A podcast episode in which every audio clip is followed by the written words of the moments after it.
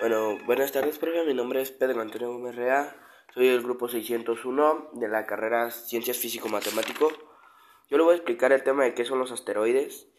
Como primera pregunta es, ¿qué es un asteroide?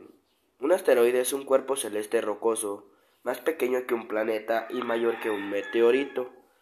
La mayoría de la órbita Marte y Júpiter, en la región del sistema solar conocida como cinturón de asteroides, son las más conocidas por los asteroides, por tener asteroides, mejor dicho.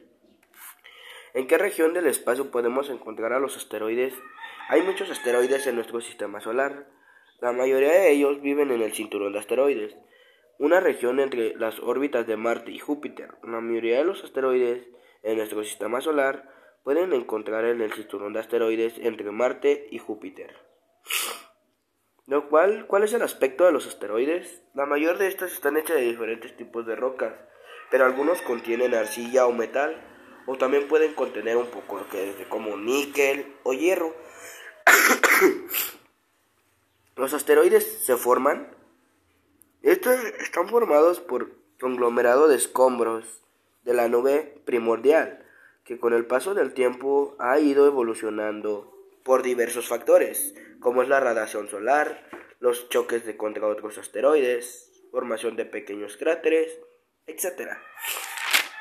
El asteroide para estudiar, ¿cuál es el importante para estudiar los asteroides y por qué? Un asteroide permite entender cómo se formaron los planetas al contener los materiales más antiguos del sistema solar de manera inalterada, mejor dicho. En cambio, la composición de los planetas ha recibido transformaciones químicas debido a los procesos de calentamiento a lo largo de su formación e impacto, mejor dicho. Bueno, ahora yo le voy a explicar qué pasó con el asteroide en el Golfo de México que aniquiló a la mayoría de los dinosaurios hace 65 millones de años. Bueno, el cráter que fue fue el cráter Chicxulub es un antiguo cráter cuyo centro aproximado está ubicado en la península de Yucatán, en México. Este centro se encuentra en el actual poblado de Chicxulub, el cual es el cráter de, es el cráter de su nombre. La traducción en español en lengua maya del poblado se encuentra en el oriente del puerto de Progreso, en Yucatán. Su nombre real es la pulga del diablo. El cráter mide de 180 kilómetros de diámetro, formado las zonas de impacto más grandes del mundo. Se estima que el meteorito que formó el cráter de medida de 11 kilómetros de diámetro fue descubierto por Antonio Camargo Sanoguera y Glenn Penfield. ¿Cuáles fueron los colaboradores geofísicos que trabajaban en Yucatán por la empresa superestatal de petróleos mexicanos en busca de yacimientos de petróleo a finales de la década de 1970?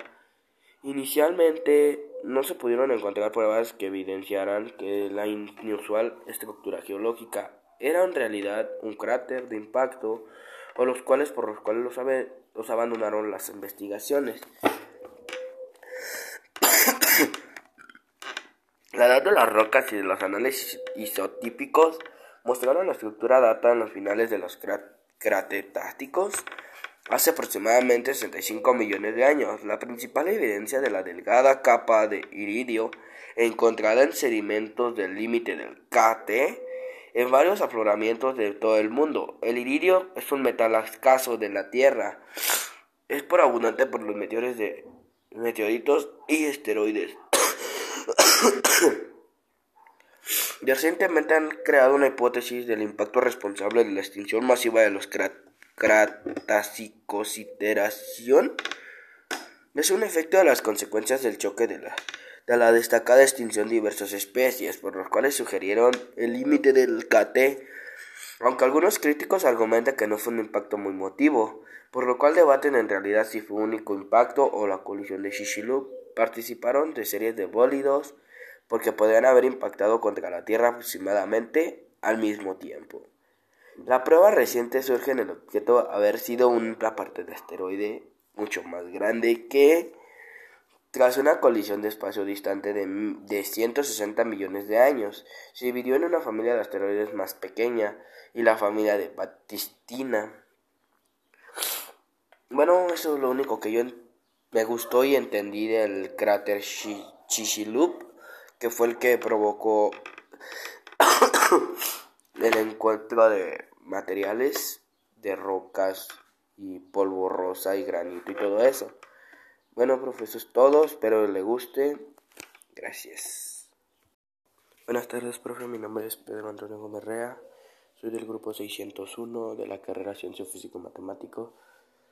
Eh, yo le voy a presentar el tema de los minerales. Este, como introducción, los minerales tienen una gran importancia por sus múltiples aplicaciones en los diversos campos de actividad humana. La industria moderna depende de la directa o indirecta de los minerales. Los minerales también son recursos naturales de gran importancia para la economía del país y también depende de muchos elementos de los minerales resultan esenciales para la vida. Como primera pregunta es, ¿qué son los minerales? Un mineral es una sustancia sólida inorgánica formada por uno o más elementos químicos definidos que se organizan en una estructura interna. Se encuentran en la superficie de las diversas capas de la corteza del planeta, formando rocas. Comúnmente se divide en dos tipos, lo que es minerales metálicos y no metálicos. Procesos de formación de los minerales. El origen de, de, muchos minerales se encuentra en la roca fundida de magma que se encuentra al interior terrestre de las temperaturas entre 650 y 1250 centígrados. Después de la temperatura disminuye más solidíficamente la mayor parte de la magma, dando lugar a los minerales como los desfalpatos o el cuarzo.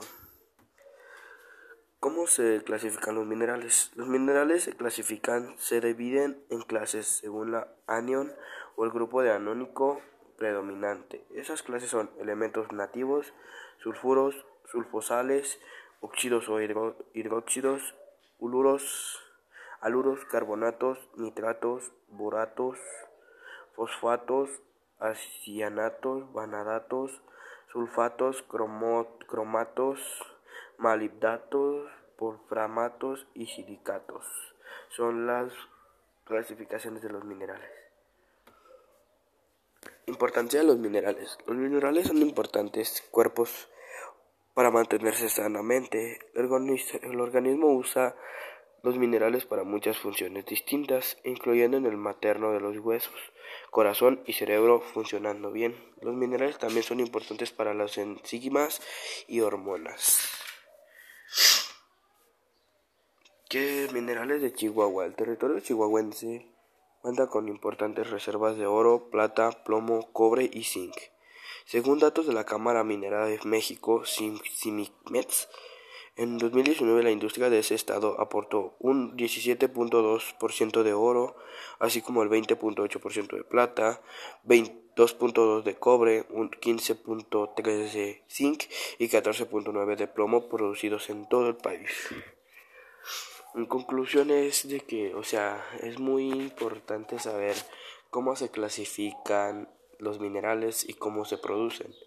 Porque se pueden producir ya que son como es el oro, plata, cobre, bronce, zinc. Y también se clasifican como para curar hormonas y otras cosas. Es muy importante saber un poco más de esto ya que pues puedes saber un poco más a fondo de ellos o explicar o que te expliquen para qué sirven o para qué se hacen. Y si sabemos muy bien, hay dos dos minerales que usamos en la vida, lo que es el oro para aretes, anillos, cadenitas, este, arracadas, varias cosas, al igual que la plata. La plata también se usa para, para ese tipo de cosas, para dar un tipo de facha, mejor dicho. Así que con eso te das más cuenta sobre qué son los minerales, de qué los componen y de qué están hechos y de dónde vienen. Es lo importante saber de eso. O sea, yo investigué y me gustó y empecé a investigar un poco más a fondo. Espero que a ustedes también les guste, ¿verdad? Bueno, ese es el tema de los minerales. Espero que les haya gustado. Como les repito, mi nombre es Pedro, soy del grupo 601 y mi carrera es Ciencia Físico Matemático.